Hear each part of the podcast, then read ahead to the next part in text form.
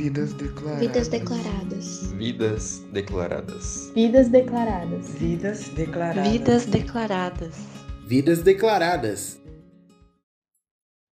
Meu nome é Diomar Ribeiro Sanzovo, sou professora aposentada. Comecei a dar aula mais ou menos no ano de 1968 e parei no ano 2000 quando mudei para a cidade de Londrina. Adorava ser professora, pois comecei quando ainda tinha pouca idade, criança, quando cuidava dos dois irmãos caçulas. Era maravilhosa a minha relação com os alunos. Era enérgica, mas com carinho. Os alunos brigavam para carregar meu material para a sala de aula. Eu tinha alergia a pó, eles amavam me imitar quando soprava as mãos cheias de giz. Dava atenção para cada um como se fossem meus filhos. Nas festas, quando tinha que imitar um professor, eu era a figura mais escolhida. As crianças faziam cadeirinhas para me levar para a sala de aula. A mesma atenção e carinho recebia dos pais das crianças. Tenho muita saudade da escola e dos alunos, pois amava o que fazia.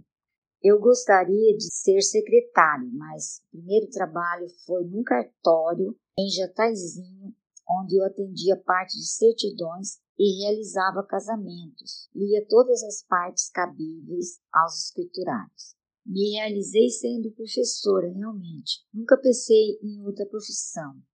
Adorava dança e canto, mas não como profissão.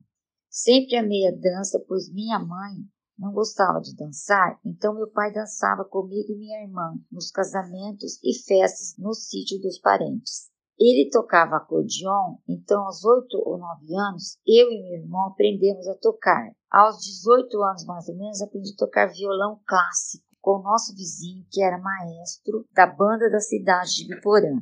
Ir ao cinema era uma das minhas paixões. Adorava os filmes espanhóis, com Sarita Montiel e Miguel Aceves Merria. Então me apaixonei pela dança espanhola. Já morava em Londrina quando descobri um curso de flamenco e já faço essa dança há uns 15 anos. Fazemos apresentações no teatro todo ano e participamos de muitas festas e jantares de sociedade beneficente de Londrina. Estou tranquila nesta pandemia, claro, sentindo a falta da dança e dos amigos. Fico sozinha a maior parte do tempo, mas minha filha, genro e netos vêm muitas vezes à minha casa e deixam meu neto aos meus cuidados. Nos divertimos muito com brincadeiras, as miniaturas de carrinhos, computador e no parquinho do prédio. Para mim está normal fazer aula online. Continuamos a fazer coreografia sem problema mas nem todas as alunas conseguem fazer. Nem se compara a uma aula com o grupo, com certeza.